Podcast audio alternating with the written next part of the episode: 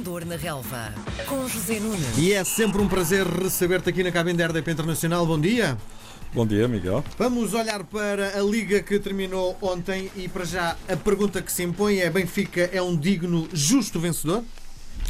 Todos os campeões, eh, é uma frase batida, mas é uma frase que eu sigo há muitos anos. Todos os campeões uh, são justos vencedores justamente por chegaram em primeiro lugar. Portanto, está dito. Em relação a isso, nada a dizer. Bom, olhando para a equipa do Benfica, consideras que é uma equipa sólida? Não sentes que, por exemplo, na sua defesa demonstra algumas fragilidades? Sinto. Uh, creio que está à vista, não é? 31 gols sofridos em 34 jornadas. Eu não tenho aqui dados estatísticos dos quais me possa socorrer, mas não ficaria surpreendido uh, se por acaso chegássemos à conclusão de que há muitos anos esta parte um, não há um campeão que tenha 31 gols uh, sofridos. Mas também é verdade também não há memória, nos últimos larguíssimos anos, de um campeão que marque 103 gols. Aliás, o Benfica igualou um recorde do, do, do Benfica de Eusébio, embora em parâmetros diferentes, porque Nesta altura, os campeonatos têm 34 jornadas e no tempo de Eusébio, José Augusto Simões Torres, Eusébio, e já falei no Eusébio e faz sentido dizer duas vezes porque Eusébio valia por dois. Um, eram 26 jornadas o campeonato. Isso faz diferença, mas em todo o caso é uma... Também o futebol era diferente. Era, eh, Sim. Se calhar não havia as preocupações defensivas. Observaste de muito bem. Tático. É muito mais difícil marcar hoje 103 golos uhum. do que nessa altura. Mas terá sido sempre difícil, com certeza, porque é uma grande performance. Uhum. Uh, achas que se Bruno Lage tivesse tomado conta da equipa no princípio da época, o Benfica teria feito uma uh, Liga dos Campeões parecida com o do Ajax? pois. Uh, tu não gostas de falar sobre futurologia, não é? Neste caso não é futurologia, é hum. tentar adivinhar até Sim. o passado, não é? Então, se calhar não faz sentido esta pergunta, é? Não, faz com certeza. A experiência permite-nos pensar a experiência que Bruno Lage tem vivido no Benfica, que é curta ainda, permite-nos pensar que sim, eventualmente sim, mas atenção, porque o Benfica também só funcionou bem na, na Liga, não funcionou assim tão bem nas outras provas. Por exemplo, na Liga Europa, com Bruno Lage. Uhum. Uh, parece até um bocadinho absurdo eu estar a dizer isto quando o Benfica chegou aos quartos de final, mas podia tranquilamente ter-se apurado para as meias finais e sabe-se lá o que mais. Uh, mas justamente Bruno Lage não investiu nessa competição creio que por eh, diretrizes, parâmetros que lhe terão sido de alguma forma colocados em cima da mesa quando ele assumiu o comando primeiro interino e depois definitivo da equipa e chegando mesmo a renovar contrato, como sabemos, por força do seu grande trabalho.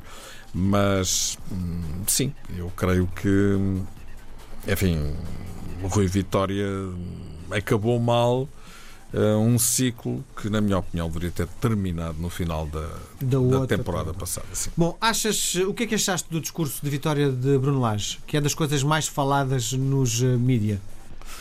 Uh, vamos ver. Terá sido a sua primeira incursão na área da política. Estou a brincar, Sim. evidentemente, mas uh, o seu discurso extravasou um, a questão meramente futebolística. Acho que faz algum sentido. No fundo, aquilo que ele, que ele, que ele transmitiu um, foi um bocadinho o estado de espírito das pessoas uh, de bem, como tu ou eu, uh, e muitos dos que nos estão a ouvir, seguramente todos, um, pretendem para o futebol uh, e de alguma forma que esse exemplo possa extravasar para a sociedade, não é? Uhum. O futebol é um mundo, em Portugal pelo menos, de guerra permanente, às vezes Mas até... nunca se viu nada igual. Esta, este campeonato, esta liga, terá sido a mais cáustica fora das eh, quatro linhas. Não, não, não concordas? Não desprezes o ano que aí vem, porque as coisas têm vindo sempre a piorar. Bom, e está a chegar a um ponto em que pior não pode ser, Sim. um bocadinho como o Tiririca, não é? Pior não fica. Sim. Mas hum, enfim, é o clima que uh, alguns eh, querem que se instale no futebol português. Não sei porquê, nem sei a que título, porque de facto, quando clubes promovem este, este registro, esta ambiência, esta atmosfera de chumbo que se vive no futebol, de alguma forma estão a fazer exatamente o contrário do que deveriam fazer para proteger o negócio. Imagina eu sou empresário de uma qualquer eh, atividade profissional e aquilo que eu faço é todos os dias dar tiro nos próprios pés a dizer que isto é tudo uma mentira, que isto é desconfiar em uns dos outros, porque é basicamente aquilo que fazem no futebol, não é? Sim. Ninguém confia em ninguém, são os árbitros, são os jornalistas, são os clubes, são é a corrupção, são jogos comprados, são jogos vendidos são os próprios clubes que eh, insinuam, e às vezes até mais do que insinuam, este tipo de, de acusações. Que credibilidade é que pode ter um negócio onde eles se movimentam quando eles são os primeiros a dizer mal do negócio? Isto é uma loucura. Claro, é? claro. E de ano para ano cada vez vai sendo pior. Em nome de valer tudo, menos tirar olhos, para uh, atingirem o grande objetivo do Santo Grau, que é serem campeões. E só um é que pode ser campeão. Eu dou-te o exemplo de outras ligas, e vamos sempre bater na Premier League. É outra realidade, é outra galáxia, é outro patamar. É outro As coisas são a outro orçamento. Bom, mas é que tu podes ganhar mais dinheiro se tratares bem o negócio. Essa é que é a questão. E eles não percebem isso. Eles não percebem isso. Eu nunca vi eh, tão maus exemplos de gestão de negócio como acontece no futebol. Em Portugal. Porque, em Portugal, porque na Premier League o que é que acontece? Há só um clube que é campeão. Mas na realidade todos ganham dinheiro. Já reparaste? Por outro lado, eh, os estádios estão sempre cheios, com certeza. Tudo isto tem a ver com orçamento, com capacidade financeira, os melhores jogadores naquela liga, etc. Mas hum, o que é que se passa? Ninguém diz mal do jogo, ninguém ataca aos árbitros e quem o fizer é severamente castigado, não é aqui com, com as fosquinhas e as cócegas eh, do nosso futebol, dá cá uma multa e tal, porque disseste isto, disseste aquilo, ou toma lá eh, 15 dias de suspensão e eles riem-se, o que é que isso interessa? Agora, hum, aquilo que se passa é que só há um clube que é campeão e, no entanto, os outros clubes ganham dinheiro, hum, têm os adeptos mais ou menos contentes, consoante as suas performances, mas não há nenhum drama. Quer dizer, claro que querem ser campeões. O Liverpool andou ali a lutar com o Manchester City até aos últimos instantes e mais uma vez não foi e anda para ser campeão. eh, enfim, neste formato da Premier League nunca o conseguiu ser. Mas alguém está deprimido com aquilo que se passou no Liverpool. Aqui não. Aqui há uma equipa que é campeã e a outra, ou outras que queriam ser e não conseguem ser. Isto é uma tragédia. E então vai de dizer, tal como o Benfica disse em relação ao Porto ano passado, e o Porto diz este ano em relação ao Benfica, foi tudo roubado, os árbitros, os padres, etc, etc. O Benfica também dizia que era o regresso do apitorado, etc. E nunca mais saímos daqui. Portanto, aquilo que eu digo, e para dar corpo e fechar a resposta à questão que colocaste, é que isto realmente vai ter de parar. Se vai já parar para o ano, não sei. Tenho sérias dúvidas. Bom, volta rapidinho, temos pouco tempo. Dragão, o Porto ganha, mas na minha perspectiva não convence. Ga- Ganha? Ganha, ganhou 2-1 ao Sporting. Ah, o jogo, ao Sim. Sporting, sim. E, e não convence que é em termos do de jogo. exibição, joga muito tempo com mais um jogador Hum. e eh, no final até há um desvario emocional por parte dos jogadores. Sim, vamos ver. Eh, O Benfica, o Benfica à meia hora estava a ganhar por 3-0 ao Santa Clara, portanto o campeonato estava perdido. Os jogadores do Porto e o seu treinador, os seus adeptos sabiam, não é? E isso também cria alguma desmotivação, mas em todo o caso. hum, o Porto é uma equipa que tem uma raça e uma fibra que nunca desiste até ao fim. Aliás, esteve a perder com o Sporting contra 10 e acabou por dar a volta ao teste. O jogo realmente revela eh, enervamento, muita tensão, de parte a parte. O que de alguma forma deixando de ver que a final da taça vai ser uma coisa também com bastante eletricidade. Hum, Há muito tempo ainda por cima que não tens um clássico numa final de taça.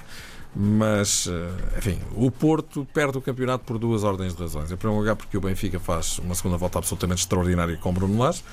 E também porque o Porto eh, fez uma segunda volta muito aquém da primeira.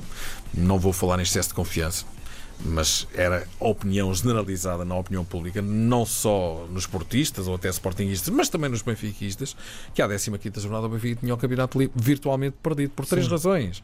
Porque estava a 7 pontos de distância do Porto, porque tinha uma segunda volta terrível, com deslocações aos campos dos seis melhores classificados, e porque estava a, a praticar um futebol que não tinha nada a ver com a qualidade dos jogadores que e- e- efetivamente possuía. Depois Bruno Lage conseguiu dar a volta a isso tudo com os tais 18 vitórias e um empate que acabam por lhe dar o título. 30 segundos para as próximas perguntas. As tarjas apresentadas pelos Super Dragões no jogo, que leitura fazes daquilo? Isso não tem leitura possível. Isto inse- isso insere-se naquilo que eu acabei de dizer há pouco. Ok. Quer dizer, vale tudo menos tirar olhos. É a guerra total para justificar hum, o insucesso, porque o Benfica foi prejudicado, foi beneficiado e foi prejudicado em vários jogos de arbitragem. E o Porto foi prejudicado e foi beneficiado. E, eh, quer dizer, se há quem não tem seguramente razão para falar de arbitragens são os grandes. Os pequeninos é que são como o mexilhão, não é? Sim. Era expectável que o Sporting fizesse, apesar de tudo, a época tão positiva que acabou por fazer? Sim, vamos ver. Eh, eu acho que também depende um bocadinho daquilo que acontecer no próximo sábado. Se o Sporting ganhar a Taça de Portugal, fará com certeza uma época excelente. Terceiro lugar no campeonato. Antevia-se até que a coisa pudesse ser pior. Aliás, o Braga chegou a estar bem posicionado para chegar ao terceiro lugar e ganhando a taça da Liga, a taça de Portugal, não há dúvida nenhuma que é uma época boa bastante boa, considerando as expectativas que estavam criadas eh, da forma como a temporada anterior eh, terminou, três treinadores este ano, etc., altos e baixos. Não há dúvida que isso seria a cereja no topo do bolo. Hum, se não ganhar a taça, uh, pois uh, dir-se-á que o Sporting tem uma época bastante satisfatória, atendendo a todas estas circunstâncias que eu acabei de identificar. Rapidinho, o melhor da época. O melhor quê? O melhor momento da época. O melhor momento da época? Bom, eu recordo-me, por exemplo, de uma meia-final da Taça da Liga entre Benfica e Porto, que é um grande jogo de, de futebol de parte a parte. Cá está, um jogo onde houve erros de arbitragem, não é por isso que deixou de ser um grande jogo, não é? Um, mas houve outros momentos de grande qualidade, por exemplo, a vitória do Benfica em Alvalade, não é? Um, e também o Porto Sporting de Braga da, da, primeira volta, que foi um grande jogo de futebol. Recordo-me, por exemplo, desses momentos. Muito bem. Para fecharmos, o pior momento da época. Bom, não uh, temos tempo para falar, são muitos. Estás-me a apanhar desprevenido, não é? quer dizer, não, não quer dizer, é, apetece-me dizer que houve vários muito maus momentos da época e quase sempre foram uh, fora dos campos. E não há um único responsável nisto. Há muitos responsáveis e há vários clubes, principalmente os dois clubes que lutaram pelo título até ao fim, que foram claramente responsáveis por esses maus momentos. Para mim, o melhor momento da época foi ter-te dado o uh, prémio de melhor comentador do ano. Foi o melhor de tudo. Um grande abraço, Obrigado. até segunda. Um grande abraço, até segunda-feira. Às segundas-feiras, José Nunes comenta a jornada desportiva. Esplendor na Relva, às 10h20, na RDP Internacional.